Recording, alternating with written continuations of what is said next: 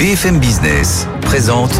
Tous les jours, j'entends quoi? De nouvelles solutions, de nouvelles entreprises, de nouvelles levées de fonds. Mais c'est extraordinaire. J'ai dit qu'il y a un vrai souci, il faut créer de l'emploi. Je suis assez d'accord avec euh, ce qui a été dit. Il suffit d'écouter BFM Business. Voilà, magnifique.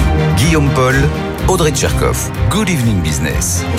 Allez, il est 19h, on est de retour. C'est la deuxième heure de Good Evening Business en direct, bien sûr, jusqu'à 20h. Rebonsoir Audrey. Rebonsoir Guillaume et rebonsoir à tous. Dans l'actualité ce soir, les syndicats agricoles sont dans le bureau de Gabriel Attal en ce moment à Matignon avec une liste de revendications, hélas, longue comme le bras. C'est un euphémisme. On va voir ça avec Pauline Tadevin dans un instant.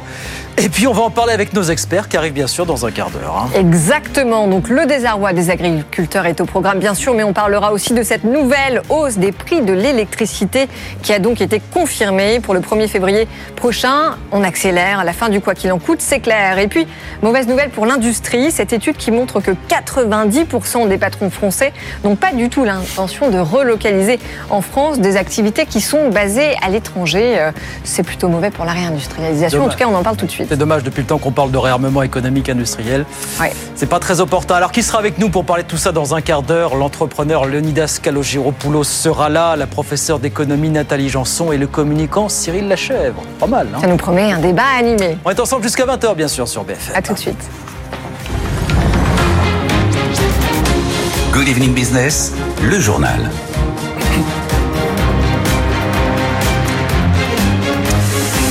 Donc, je vous le disais, les syndicats, les dirigeants des syndicats agricoles sont toujours dans le bureau de Gabriel Attal à, à Matignon depuis environ une heure. Que sont-ils vraiment devenus, venus réclamer au Premier ministre?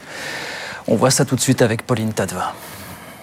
Il y a plusieurs points qui alimentent la colère des agriculteurs français. Ce que veulent les agriculteurs, résume le patron du principal syndicat, la FNSEA, c'est redonner une forme de dignité au métier d'agriculteur, parler du revenu, bien sûr, parler de la compétitivité et simplifier. Trop de normes, trop de règles, des règles européennes d'abord. Dans le cadre du Green Deal, du Farm to Fork, il est entendu que les agriculteurs baissent leur production. Qu'en disent-ils Les importations explosent d'un autre côté. Le ministre de l'Agriculture l'a récemment rappelé. Les importations de céréales, euh, par exemple, ont doublé entre 2022 et 2023 à 43 millions de tonnes. Inaudible pour les exploitants, alors que l'une des règles veut qu'ils mettent euh, en même temps davantage de terres en jachère, qu'ils ne les exploitent plus. Les agriculteurs reprochent à Bruxelles de décider en fait sans prendre en compte les réalités euh, du terrain. Et puis certains dénoncent aussi la surtransposition euh, des normes en France. Dit plus clairement, la France ajoute des normes aux normes sur le développement des haies, par exemple. Certains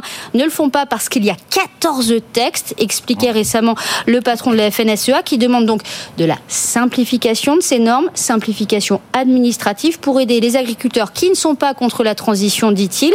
Ils la vivent, ils la font, mais ils doivent être compris, dit-il, et accompagnés. Voilà, Pauline Tadevin, liste non exhaustive des revendications. Il y en a une autre, justement, au sujet de laquelle le, le ministre de l'Agriculture s'est exprimé ce matin en Vendée, Marc Fesneau.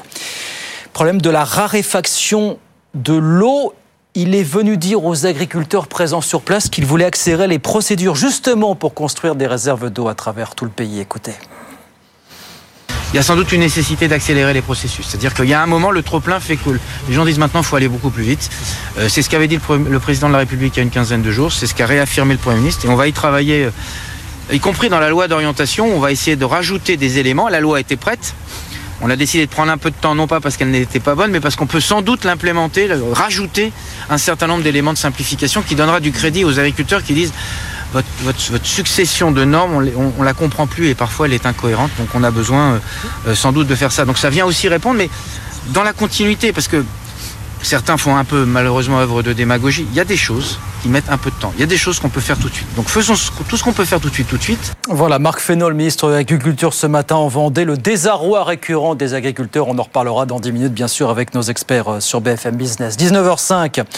Dans l'actualité des entreprises, on a donc appris ce matin que le Crédit Agricole allait prendre 7% du capital de Worldline, spécialiste des solutions de paiement, ancienne filiale d'Atos, bien sûr. Crédit Agricole qui prend là 7% du capital d'une société qui accumule les difficultés depuis un certain temps. Mathieu Pechberti. Ah oui, c'est moins qu'on puisse dire. hein. Worldline, effectivement, spécialise des solutions de paiement. hein. Euh, connaît une grosse difficulté à la fois financière, mais surtout en bourse depuis quelques mois. Il y a eu une, une, alerte sur ses résultats. Là, ses marges sont fortement orientées à la baisse parce que le marché est très concurrentiel, notamment à cause des fintech. Son cours de bourse était divisé par deux. Il y a eu Enfin, le groupe a été expulsé euh, clairement euh, du CAC 40 et puis il y a eu deux bugs majeurs euh, au mois d'octobre. Hein, tout le monde se souvient, plusieurs enseignes de, de la grande distribution, des grands commerçants ont été coupés de leur solution de paiement équipée Worldline et donc un samedi évidemment, sinon c'est pas drôle. Exactement. et il y a également un fonds activiste qui qui titille un petit peu le groupe sur sa gouvernance et donc le groupe était extrêmement chahuté et le Crédit Agricole arrive non pas par hasard, parce que le Crédit Agricole a noué avec Worldline l'année dernière une une un accord, un partenariat très important pour le Agricole. Mm. Euh, le Crédit Agricole euh, euh, cherche finalement à développer avec Worldline l'ensemble de ses solutions de paiement et donc n'avait pas du tout intérêt à ce que Worldline, on va dire, continue sa descente aux enfers, notamment sur les aspects boursiers ou qu'il soit menacé d'OPA ou d'attaque, notamment des activistes. Donc c'était un peu pour calmer le jeu et c'est pour ça qu'il est rentré au capital pour quelque part le stabiliser, essayer de ramener un petit peu de sérénité, alors qu'il y a encore une gouvernance à faire évoluer, un plan stratégique à développer, des coûts à réduire.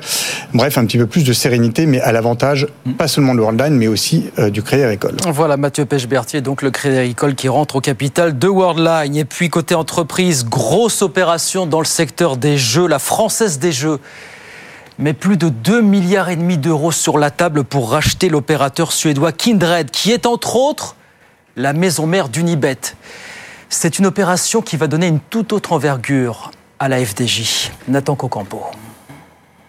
Avec 30 millions de clients en Europe, en Amérique du Nord et en Australie, 9 marques internationales comme Unibet, plus de 2500 salariés et près de 900 millions de livres sterling de chiffre d'affaires l'année dernière, Kindred est un des leaders mondiaux du secteur des jeux d'argent et de hasard. Si l'opération aboutit, la Française des Jeux deviendra alors le deuxième opérateur du secteur en Europe et ce, dans un contexte très favorable.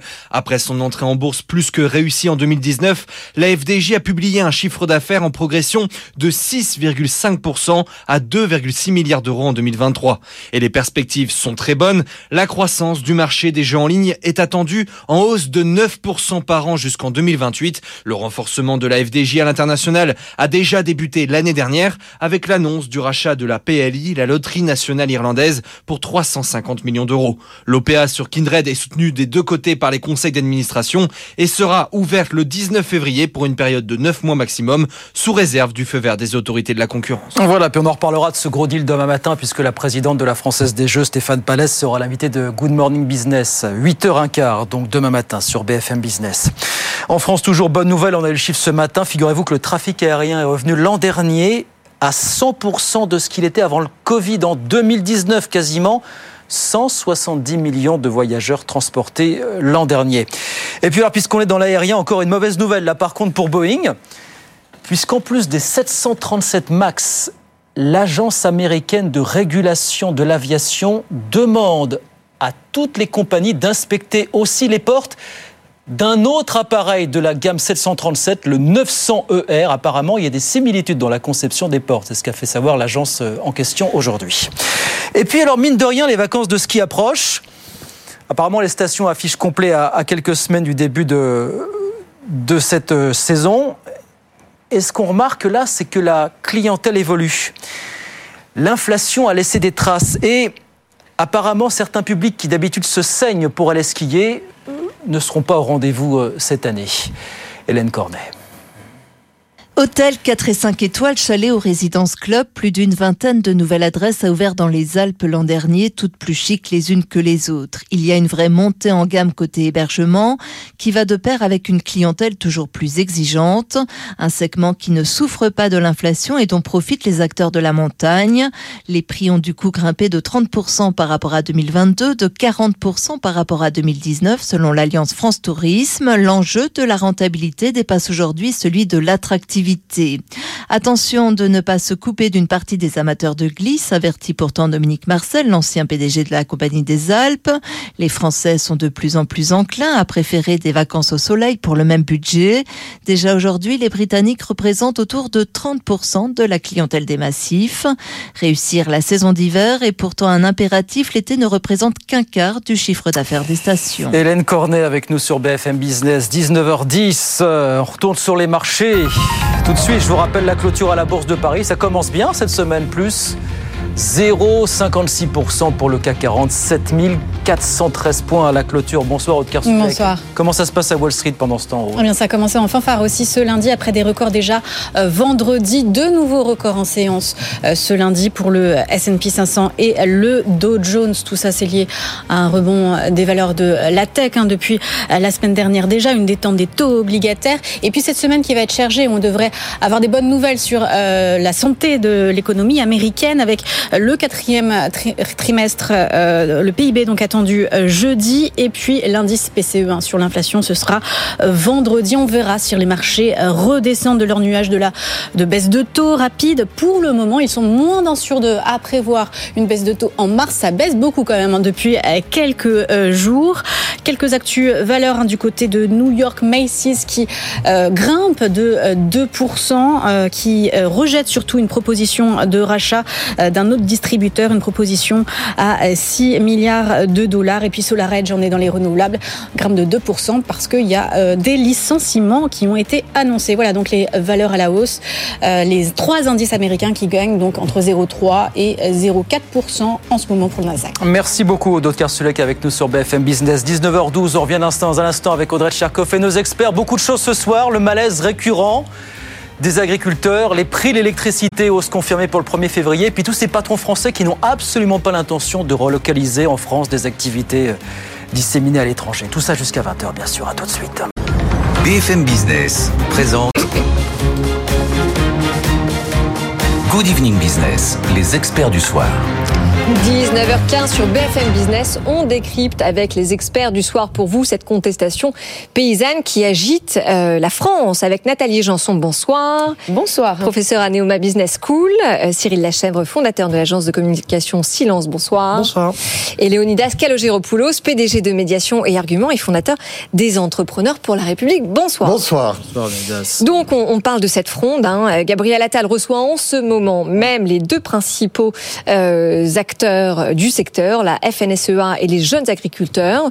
Donc la FNSEA a prévenu un peu plus tôt que des actions seront menées, je cite, aussi longtemps que nécessaire pour obtenir des réponses concrètes aux revendications, Guillaume. Et il y en a beaucoup des revendications, à superposition des taxes, des normes environnementales, les revenus, la pénurie d'eau, les importations d'Ukraine, etc., etc. Pour les oppositions, évidemment, c'est du petit lait à quelques mois des, européennes. Écoutez Sébastien Chenu ce matin pour le Rassemblement national. Il y a des leviers que le gouvernement peut activer. Par exemple, la baisse, euh, du, enfin la, fiscalité sur le gasoil non routier. Ils ont choisi de continuer à faire peser une fiscalité lourde sur le gasoil non routier. Nos députés à l'Assemblée nationale, avec Marine Le Pen, avaient proposé en loi de finances que cette fiscalité reste euh, allégée. Ils ont fait un autre choix. Les négociations avec l'Union européenne ou la capacité finalement à négocier des accords de libre échange internationaux. Ce sont eux qui sont à la manœuvre. Ils acceptent de faire des accords avec la Nouvelle-Zélande qui vont euh, évidemment plomber Bruno Le Maire vous donne le point. Hier, il dit il faut protéger notre marché. Il dit pas l'inverse. Il, non, pourquoi ne le fait-il pas? Pourquoi ne le fait-il pas? Il signe un accord avec la Nouvelle-Zélande. Ils acceptent aussi euh, de déverser sur notre euh, marché agricole euh, une, une agriculture ukrainienne qui va évidemment donner un surcroît de production, donc qui va faire baisser les revenus de nos agriculteurs. Ils parlent, mais ils n'agissent pas.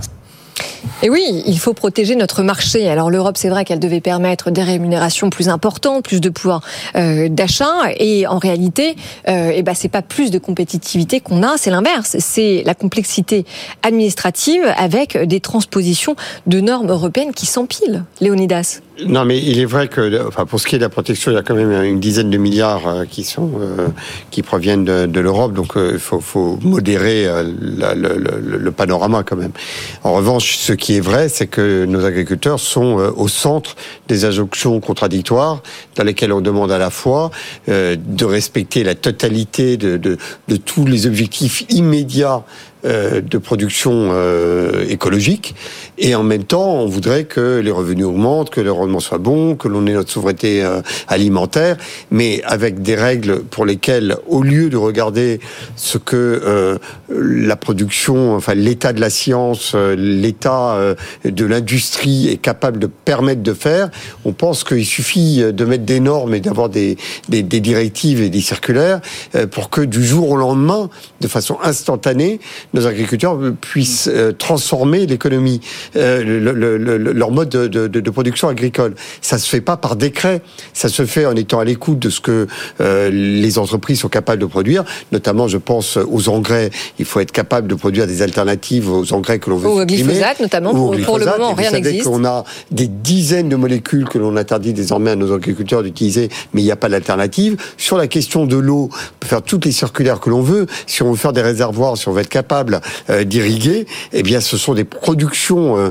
euh, j'allais dire, concrètes et, et, pour lesquelles il faut mobiliser de l'industrie et pas se contenter de faire des textes. On fait des textes, des textes sur des textes, mais le problème, c'est que nous avons un environnement institutionnel dans lequel, à chaque fois qu'on a un problème, on demande à des administrations, à des institutions dont le métier est de produire des textes, de trouver la réponse par les textes.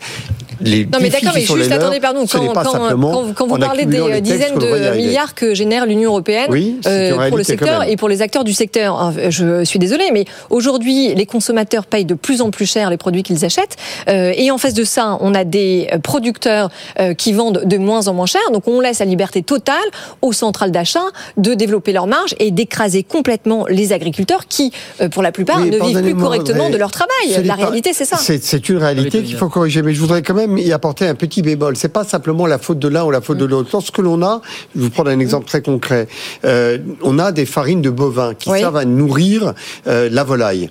On l'exporte au Vietnam. On importe la volaille qui est nourrie avec ces farines. En revanche, nous, en Europe, nous n'avons pas le droit de les utiliser pour nourrir nos volailles. Mais nous vendons sur nos marchés des volailles qui ont été nourries à partir des farines de nos propres bovins. Donc vous avez là des injonctions qui sont tellement contradictoires, contradictoires. qu'effectivement nos agriculteurs en subissent des conséquences, mais c'est pas forcément la faute de l'un à l'autre. Il y, a, il y a une vision d'ensemble qu'il faut avoir. Qu'est-ce qu'on répond aux agriculteurs? Ça fait quoi? Des dizaines d'années qu'on parle de malaise agricole avec euh, bah, effectivement des facteurs qui se sont ajoutés ces dernières années, effectivement les importations d'Ukraine, la crise énergétique et tout un amoncellement de nouveaux obstacles finalement. Qu'est-ce qu'on répond aujourd'hui à ce monde agricole, euh, Nathalie, finalement euh, ah, bah, Si on veut aller être euh, franc et, direct de la transition énergétique, et pas être très diplomate, mais au moins tenter quelque chose d'autre, comme d'autres pays l'ont fait dans des, dans des autres périodes, c'est d'arrêter à la fois de protéger, mais aussi de les libérer de ces carcans. Hmm. C'est-à-dire qu'en fait, il y a, y a, des pays où finalement, quand on a libéralisé l'agriculture, il y a eu pas mal de, de cas, notamment en, en Nouvelle-Zélande justement et en oui. Australie. Et en fait, on, le résultat, c'est qu'en fait, les, les, agriculteurs se sont bien mieux portés après que lorsqu'ils étaient oui. à moitié protégés oui. et, et, du coup beaucoup encadrés. Faut, en fait, il faudrait leur redonner en fait effectivement le pouvoir parce que ils peuvent, bah, comme je veux pas l'apprendre à Leonidas qui le prêche en permanence, mais c'est eux qui trouveront les solutions. Oui. Et là, on les laisse pas trouver les solutions et effectivement, ils savent plus vers quel sein se vouer parce qu'ils ne peuvent pas mettre en œuvre des solutions par rapport aux contraintes qu'on les leur impose.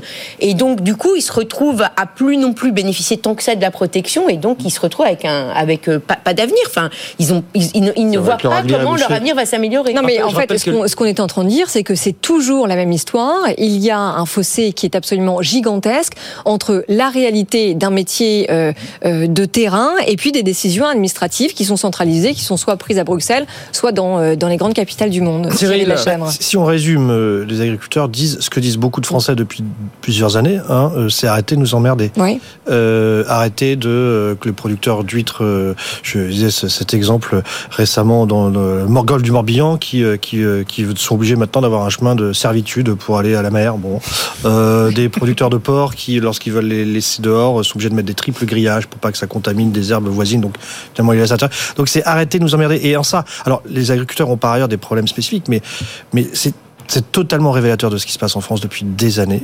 Euh, je l'ai dit plusieurs fois à, à cette antenne, euh, c'est quelque chose qui était déjà très prégnant avant qu'Emmanuel Macron soit, soit nommé. Euh, et il le savait, euh, ses équipes le savaient, pour tout un tas de raisons, parce que c'était vraiment ce qui ressortait en premier des fameuses, euh, fameux sondages que En Marche faisait, vous savez, quand il frappait à, à la porte oui. des gens pour savoir. Et la première chose, c'était arrêter de nous mettre des. Mais des, quand il a été nommé, Cyril, je vous rappelle que justement, une des premières annonces qu'il a faites, c'était nous allons protéger nos agriculteurs. Qu'est-ce oui. qu'on a fait? Ah ben Là, je parlais, pardon, d'une manière générale. Et donc, finalement, bah, on les a pas véritablement protégé. En tout Bah cas, non, en on peut pas dire ça. On l'a- alourdi. Après, euh, si on se place du simple point de vue d'un chef d'entreprise, parce que finalement l'agriculteur c'est un Oui, chef ouais. d'entreprise, je veux dire, comment est-ce qu'il peut espérer s'y retrouver Bien sûr. quand on lui dit d'un côté euh, on va baisser la production de 15% en France, mais ah bah j'écoute euh, le FAO euh, international qui nous dit qu'il va falloir augmenter la production de 15% pour nourrir les gens de la planète. Comment est-ce qu'on peut lui dire de s'y retrouver quand il maîtrise plus les prix de l'énergie, Oui, des entrants, possible. des importations, etc., etc. Donc moi je serais chef d'entreprise, mais jamais j'investirais un euro dans, dans une ferme parce que je ne sais pas Écoutez, comment euh, estimer demain tout simplement. Trop d'instabilité. Voilà. Justement, ça, écoutez je- le témoignage 30 secondes de cet agriculteur qui est en Occitanie, qui réagissait ce midi. Alors lui, pour lui, la goutte d'eau, ça a été justement cette hausse de l'électricité dont on va parler dans un instant. Il dit, ça aussi, ça coûte cher au final. Ça dure 30 secondes. Aujourd'hui, 10% d'augmentation sur une exploitation, euh, ça représente des coûts énormes et ça nous a, euh, impacte directement sur nos revenus. Ça, vous dites que ça représente des coûts énormes. Est-ce que vous pourriez me donner un exemple concret pour vous Par exemple, cette hausse de l'électricité, ça va représenter quoi en euros? Écoutez, ils nous annoncent euh, 10%. Donc moi, j'ai une facture d'électricité à, à 8000 euros par an. Euh, vous mettez 10%, ça fait 800 euros par an. Concrètement, c'est plus d'un mois de salaire. Et voilà. Oui, alors absolument. Enfin, cette augmentation de 10%, elle touche globalement euh, tout le monde. Mais j'ai quand même une question à, à vous poser. Euh, Qu'a-t-on fait de la loi Egalim? Elle a été votée, elle est censée garantir un juste prix justement à nos agriculteurs, elle est censée garantir des compensations financières face à l'augmentation des normes environnementales, euh, sauf qu'en fait, elle n'est pas appliquée, cette loi. Souvent détourné. Oui, enfin, c'est pas uniquement qu'elle n'est pas appliquée, c'est qu'on attend énormément de la loi. Enfin, je suis désolé, mais c'est vrai que c'est pas euh, la, la loi, elle corrige des comportements de marché, euh, euh, mais à Non, la mais elle a été votée, cette Mais la- loi. oui, mais la loi, elle n'a pas. euh, Enfin, pardon, mais on change pas la société par décret ou par une loi. Elle- peut. Donc vous me dites qu'on l'a votée, mais, ça- ne sert à rien. elle apporte des correctifs, mais en espérer, espérer que euh, grâce à l'adoption d'une loi, soudain, du jour au lendemain, on va changer le monde, c'est avoir mis son attention, c'est comme allumer euh, des, des- des bougies pour faire reculer euh, la peste. Enfin, je, je suis désolé, c'est porter son attention sur des correctifs, qui- c'est pas avec ou alors on rentre en économie administrée et puis euh, on, fixe les prix euh, à Bercy. Mais ce sont des correctifs. On, a essayé de rééquilibrer un peu euh, les rapports de marché, entre rééquilibrer un peu les rapports de marché et faire en sorte que cet agriculteur qui est en train de nous dire que 800 euros euh, sur C'est un l'année, mois de salaire. c'est un mois de salaire. C'est un mois de salaire. Vous, imaginez la basse de, de, de, de, de, de- de- de dépenses publiques que nous avons euh, avec des dépenses de, de répartition euh, un peu partout sur le territoire et on a encore euh, un secteur entier de l'économie qui sont nos agriculteurs, qui en sont à toucher 800 euros par mois pour ce qu'ils font, avec euh, leur temps de travail qui n'est absolument pas comptabilisé. C'est peut-être ça le véritable drame. Mais vous êtes d'accord avec ça, Cyril? La loi ne peut rien faire? Ah ouais, ça c'est clair. Euh, En tout cas, euh, c'est des négociations euh, avec des partis en plus qui sont euh, qui ont des intérêts totalement contradictoires. Donc je vois pas où la loi peut décider quel sera le juste prix de marché, où se placer. Sim- simplement, le problème du monde agricole, c'est aussi que il a multiples facettes. Euh, C'est pas L'agriculteur de, oui, de- c'est en fonction des secteurs et des territoires. Des abricots dans le Roussillon, euh, il a pas du tout le Oui. même niveau de vie que le grand Absolument. céréalier, fameux céréalier de la Beauce. hein, L'éleveur bovin qui est le, plus qui, mal loti pour le coup n'est pas franchement à plaindre, même s'il y a beaucoup de volatilité euh, dans les céréales. Donc c'est c'est extrêmement compliqué, c'est très hétérogène. Donc c'est vrai que par l'électricité, parce que c'était ça votre première question, certes euh, c'est un coût. Je suis pas sûr que ce soit leur principale revendication. Qui bon, ils en profitent parce que l'actualité euh, Mm. se télescope. Mais enfin, honnêtement, c'est pas non plus le, le- le premier sujet. Je vous fais écouter, je donne la parole à un tel après, je vous fais écouter Michel Biro, le patron de Lidl, qui était ce matin sur, euh, sur Lidl France, qui était ce matin sur BFM Business, qui dit Moi, ça fait des, des mois que je plaide pour que les négociations tous les ans, ça soit pas seulement distributeurs et fournisseurs, mais, Mais qu'on avec les inclue agriculteurs. aussi les agriculteurs. Écoutez ce qu'il disait ce matin sur BFM. Pourquoi, et ça fait ça fait huit ans que je le demande, pourquoi on n'inscrit pas dans une loi tout simplement l'obligation de ces tripartites? C'est tellement simple, ça tient sur trois pages. Vous n'avez pas été suivi Mais par les autres distributeurs. Non, et, et donc moi j'en ai pas beaucoup, j'en ai finalement que 20%. Quand, quand vous prenez la viande chez Lidl, seuls 20% sont sous tripartite. Ce n'est pas suffisant. D'accord? Moi j'aimerais bien avoir 100%, mais derrière, en fa- ou plutôt en face, vous avez des industriels qui disent non, 20% c'est bien, plus euh, c'est compliqué. Bah alors pardon, mais je vous vois hocher de la tête, Léonidas, mais euh, on vient de dire précisément que la loi ne peut rien. Donc qu'est-ce que cette loi euh, Non, mais vous qui avez imposera vu, un dialogue tripartite Pardonnez-moi, mais je trouve ça très intéressant ce que dit euh, le Oui. patron de l'IL. Il dit, moi j'ai décidé que dans mes négociations, il y aura les agriculteurs. Alors, je veux bien que l'on réfléchisse à avoir une loi qui impose à tous les distributeurs d'avoir euh, les Mais justement, agriculteurs faut pas autour de la table. l'imposer, faut- Mais je, je- je trouve que c'est très intéressant qu'on ait là une initiative. On n'a pas besoin d'une loi pour y arriver. Il suffit de le vouloir, vous savez. Oui, non, mais si on ne l'impose pas, Nathalie, on va avoir des distorsions de Bah, concurrence. justement, bah, les consommateurs, on verra ce qu'ils préfèrent, parce que c'est aussi, faut pas oublier que c'est le consommateur aussi qui choisit, et parfois le consommateur est lui-même contradictoire, c'est-à-dire qu'il voudrait des paysans mais pas payés, enfin voilà. Donc euh, là, c'est moyen de se distinguer, c'est de dire, euh, voilà, j'ai un magasin qui Oui. revendique le fait qu'il va acheter directement, enfin qu'il négocie directement, parce que justement, il veut faire en sorte qu'il va euh, que, que les revenus euh, soient plus favorables aux agriculteurs. Et bien, si euh, si je j'ai j'ai des principes, bah, j'y vais. Enfin, je sais pas. Cyril, alors c'est ça, en fait, chaque acte de consommation est un vote. quelque part. Oui.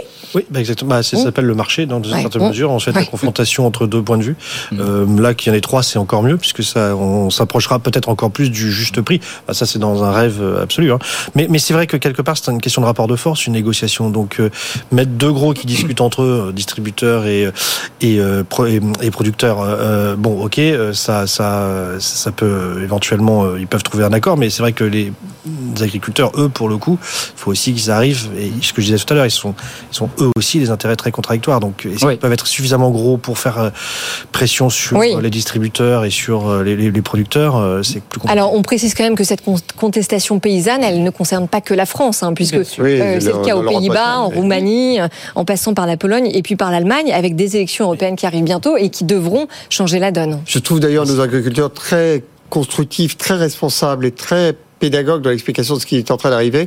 Et je trouve que ça se passe de manière assez calme. hein, Et pour l'instant, ça se cantonne à l'Occitanie, ça commence ouais. à aller du côté du Lot-et-Garonne aussi, ça va ici Ouais. ou là, mais enfin bon voilà. Ils ne sont pas encore montés à Paris, mais il y a une possibilité de les voir tous monter à Paris pour demander. euh, Non, mais sur- le fond, ce que dit Audrey est très juste, et c'est probablement le plus inquiétant. Ça montre qu'il y a l'Europe a un véritable, Mm. énorme Eh oui. problème avec son agriculteur, euh, c'est son agriculture, pardon.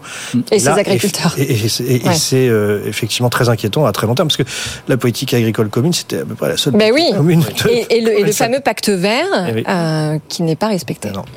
La PAC dont la Oui. France est toujours la première bénéficiaire. Je Enfin, oui, effectivement. Mais Allez. cela dit, cette histoire de pacte vert est quand même très préoccupant. La volonté de soumettre la totalité de l'agriculture à la priorité écologique, le tout avec des textes qui sont juste une espèce de raz-de-marée, je pense que c'est en train de pousser nos agriculteurs euh, à bout. Les électeurs européens trancheront en tout cas sur ces questions. euh, en S'ils juin s'intéressent à la. S'ils question. s'intéressent à Ouais. l'agriculture et aux élections européennes, Surtout, évidemment.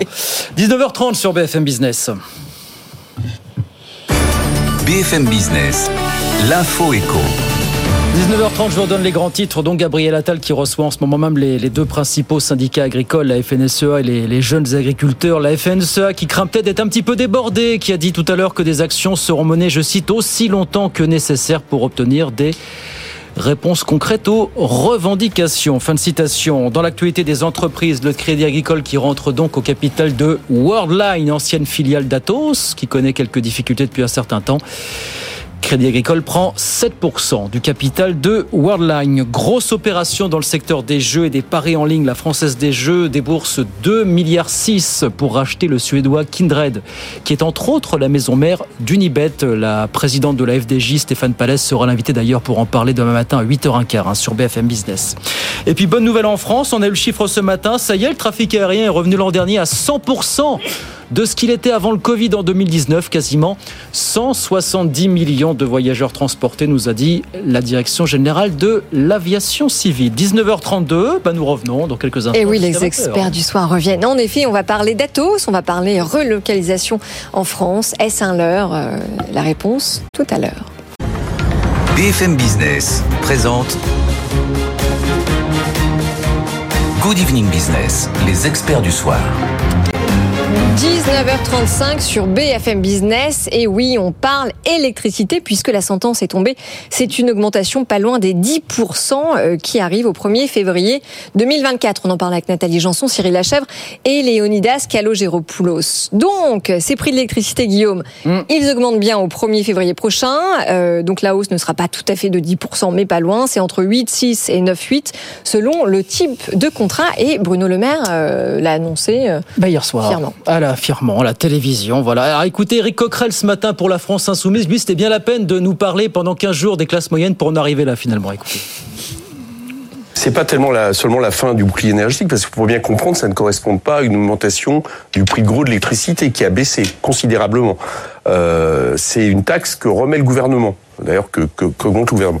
Bon, moi, je suis un peu étonné parce que euh, déjà de prime abord, le gouvernement nous dit les classes moyennes, les classes intermédiaires, euh, il y a un problème. On reconnaît le problème de pouvoir d'achat, donc il faut baisser les impôts de 2 milliards. On y reviendra peut-être tout à l'heure. Et puis la première mesure qu'il fait, c'est d'augmenter le prix de l'électricité. Au-delà, euh, j'allais dire, euh, de l'augmentation des revenus des Français. Donc, très clairement, vous en prenez au pouvoir d'achat sur euh, un bien qui, pour moi, a besoin qui est pour moi fondamental. Et en plus, sans discernement. L'augmentation, elle va être modulée, si j'ai bien compris. Mais enfin, globalement, elle est quand même à peu près la même pour, pour tout le monde. Voilà, Eric Coquerel, ce matin. Alors, question que je vous pose, est-ce que vous plaignez, vous, le consommateur, finalement, au final? Alors, moi, je plains le consommateur et les Français de manière générale parce qu'on ne lui dit pas la vérité. Quand Bruno Le Maire annonce euh, que euh, les prix de l'électricité vont augmenter donc de quasiment 10% et qu'il met cela sur le dos de Vladimir Poutine, Non, sur le dos de la guerre... Ah bah si, c'est c'est ce qu'il a dit. Non. Euh, alors qu'en réalité, et on vient de l'entendre, les prix de gros euh, baissent enfin. C'était le moment de laisser les Français respirer un peu et le choix du gouvernement, c'est de rétablir cette taxe plutôt que les laisser respirer. Sauf qu'on comprend que c'est un choix de finances publiques, finalement. Non, mais ça, je, je, enfin, je, je- pardon de ne pas souscrire à votre exposé parce que. Vous avez le droit. J'apprécie. Merci. ouais. On est là pour débattre. Euh, non, il y a le rétablissement du taxe qu'on avait supprimé parce que les prix à cause de la guerre, et c'est là où il a dit que c'était à cause de Poutine, les prix avaient explosé. Et donc, pour protéger les Français, on avait supprimé une taxe. Maintenant que les prix ont baissé, eh ben maintenant, je, on ré- rétablit la taxe qui existait avant. Et je, j'en maîtrise la proportion en évitant qu'elle dépasse 10%. Donc, c'est une manière de dire, bon, là où il y avait un bouclier, on a retiré la taxe. Maintenant, le bouclier n'est plus autant justifié, donc je le rétablis parce qu'il y a quelque chose qui s'appelle les comptes publics et qu'on on ne peut pas les laisser déraper de façon incontrôlée. Au, je, je- justifié ou je suis désolé, mais ça me semble Au- pas. au euh, justifié ou pas, Cyril Mais ce, qui est absurde dans cette histoire, c'est que finalement, euh, spontanément, on pourrait se dire, on joue euh, bon bah le consommateur euh, plutôt en faveur du contribuable contre le consommateur, c'est-à-dire qu'effectivement, puisque ça coûte euh, à l'argent public euh, d'avoir instauré ce bouclier, bah on va remettre de l'argent euh, euh, dans les comptes publics en, en- en- finalement en demandant aux consommateurs de payer plus. 6 milliards. Et donc aux contribuables de payer moins. Sauf que là où ça devient absurde, c'est qu'effectivement, on se rend compte qu'on n'est pas du tout en train de jouer le consommateur contre le, le contribuable. Euh, c'est plutôt, on est en train de jouer euh, contribuable A contre le contribuable B. Donc le contribuable A, euh, celui qui paye son impôt sur le revenu, qui quelque part ne peut pas baisser puisque la dette est toujours là et les déficits sont toujours là.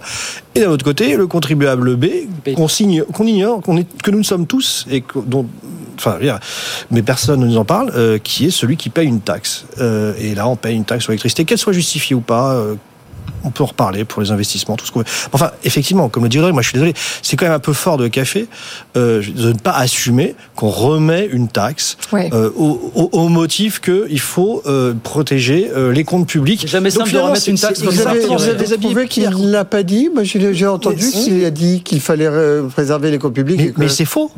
Pardonnez-moi, qu'est-ce qui est faux? Euh, C'est-à-dire qu'il il, il le dit en disant, en donnant l'impression que c'est le consommateur qui va équilibrer par rapport au compte public, mais en réalité, de facto, c'est pas le certes, vous allez me dire à la fin, c'est le consommateur qui paye, mais il paye une taxe. Il ne paye pas une dépense euh, liée à Non, il paye une l'équilibre du taxe. marché.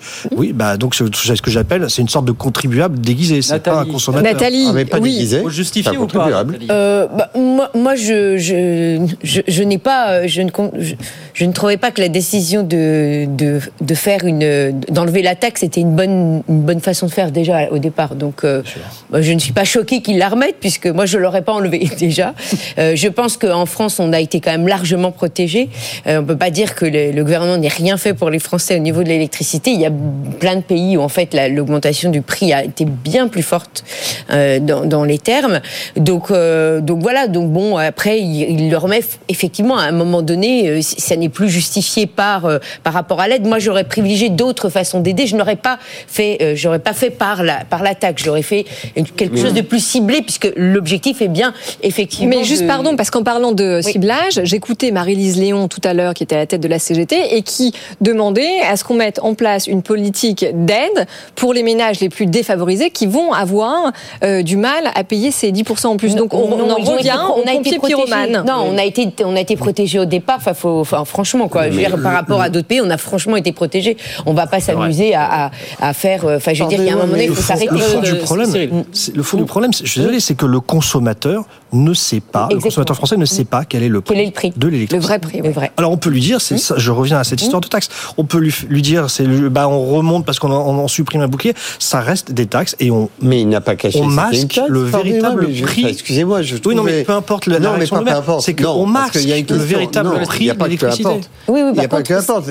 Il y a la question de savoir est-ce que oui ou non la parole publique a été euh, euh, euh, sincère. Je suis désolé, il est venu nous expliquer qu'on avait supprimé une taxe parce que les prix avaient explosé et qu'on avait voulu protéger euh, le consommateur et ça a coûté une blinde en suppression de taxes euh, aux finances publiques. Maintenant, les prix ont baissé, donc on peut se permettre de remettre la taxe.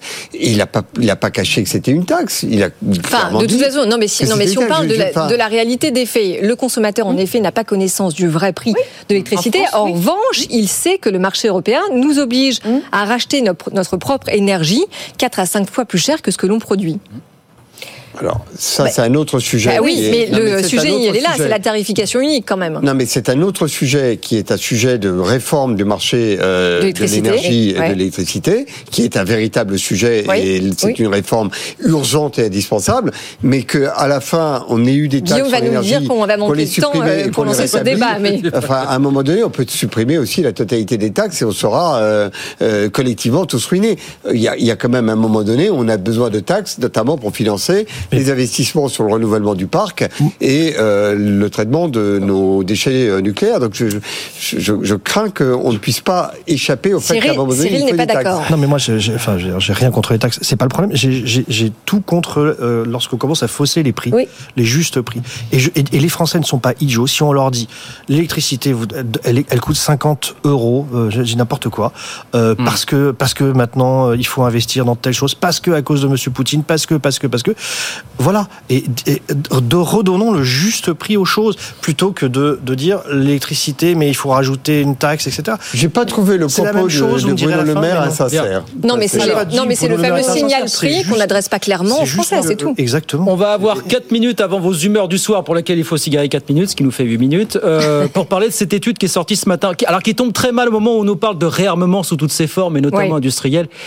Étude OpinionWay qui nous dit 9 patrons sur 10 ce sont des patrons français qui ont été interrogés, n'ont pas du tout, du tout l'intention de relocaliser en France des activités qui sont basées à l'étranger. La souveraineté reste une illusion pour les grandes entreprises, dit l'étude. Mais qu'est-ce qu'il faut faire Et ben, ce qu'il faut faire, c'est faire ce qu'on dit, c'est-à-dire mettre en place euh, cette simplicité administrative, euh, ce choc de simplification qu'on nous promet depuis Mathusalem, et puis baisser la pression fiscale euh, qu'on nous prémenait aussi depuis longtemps. L'Europe, ils, ils veulent bien relocaliser en Europe, mais pas en France. Non, mais d'abord, pour ce qui est des patrons qui ont délocalisé, ils ont généralement délocalisé pour trouver des coûts de production plus intéressants ailleurs. Donc, euh, relocaliser, ça veut dire euh, déséquilibrer leur modèle économique.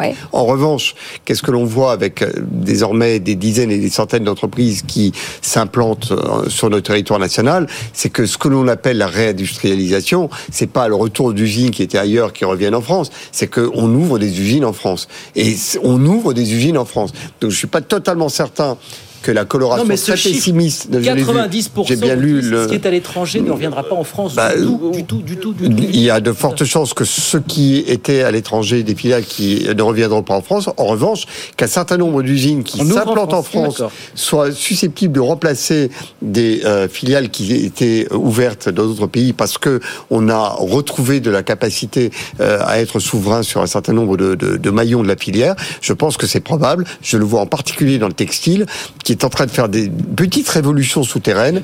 Elle serait certainement euh, intéressante à suivre Quand dans les mois qui viennent. Soyons contrarions un peu ce chiffre et vous refroidissez. Bah, euh, moi, je, je- je- effectivement, j'avancerai plus dans, dans ce sens-là. C'est-à-dire que c'est pas, c'est pas forcément ceux qui sont partis qui reviennent. reviennent, oui. C'est pas ça. Le, parce qu'en en plus, si, si on est Pas un peu histoire-là. li- libre-échangiste, on se dit que s'ils sont partis, c'est qu'il y a des raisons et que du coup, ce qu'on veut surtout, c'est qu'il y ait de l'activité qui naisse. Donc, Oui. en fait, Ou alors que elle- ceux qui sont là ne partent pas et restent. Exactement. Absolument. Donc Ouais. maintenant, eux sont partis. En fait, ce qui est très important aujourd'hui, c'est qu'effectivement, il y ait une, un- une impulsion pour que des activités, en fait, prennent forme et, et qu'il y ait un élan. Bon, après, eux, eux, ils reviennent pas, c'est pas, pas si grave que ça. Ce qui, ce qui est grave, c'est qu'il n'y ait pas d'élan nouveau.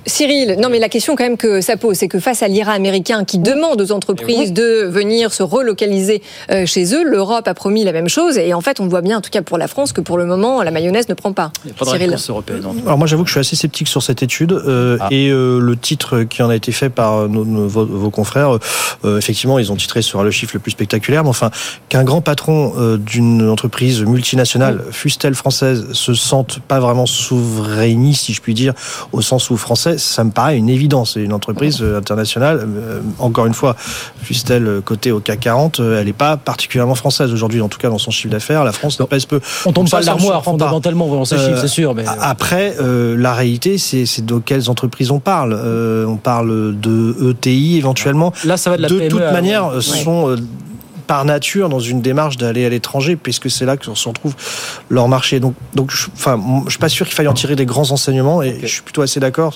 sur l'idée que ponctuellement, il y a des relocalisations pour des raisons très particulières. Vous voyez, par exemple, le, le, le coq sportif, enfin, les, les équipements des, Oui. de- bah, un on- bon exemple. Les, les nouveaux équipements, on fait- ils vont être à 80%, ou peut-être un peu moins, 70% produits au Maroc, et à nouveau 30% en France. C'est ce genre de petits chiffres-là qu'il faut maintenant répondre à une question. Est-ce que vous allez relocaliser euh, Non, non, mais on n'a pas besoin de Euh, s'alarmer sur tous les euh, chiffres. hein, euh. Non, mais voilà. c'est vrai que le prisme laisse s'entendre que c'est. Non, non, là, voilà, on ramène Oui. des usines en Oui, France. oui. Ils vous disent pas qu'ils vont pas rouvrir Oui. des usines en France. Oui. Voilà, Non, mais ça nous laisse entendre en effet que c'est très grave. Ce n'est pas grave, pas de panique. Bien, 4 minutes pour l'extra time, comme Oui. on ça désormais sur BFM Business. Vos humeurs, coup de gueule, coup de gueule sur 30 secondes, aussi possible, dans la mesure du possible, qui commence Ah ben, les femmes d'abord, Nathalie. Allez, Nathalie, 30 Alors moi, c'est un coup de cœur puisque j'ai euh, écouté avec mon espagnol très approximatif et quand même le discours en fait de Milei euh, de Javier Adam Milei. Milei. et j'ai trouvé ça, j'ai trouvé que c'est un plaidoyer en, en Alors, faveur le de la liberté président économique. argentin, on oui, le président argentin et j'ai trouvé qu'il avait fait un très beau plaidoyer pour la liberté économique et surtout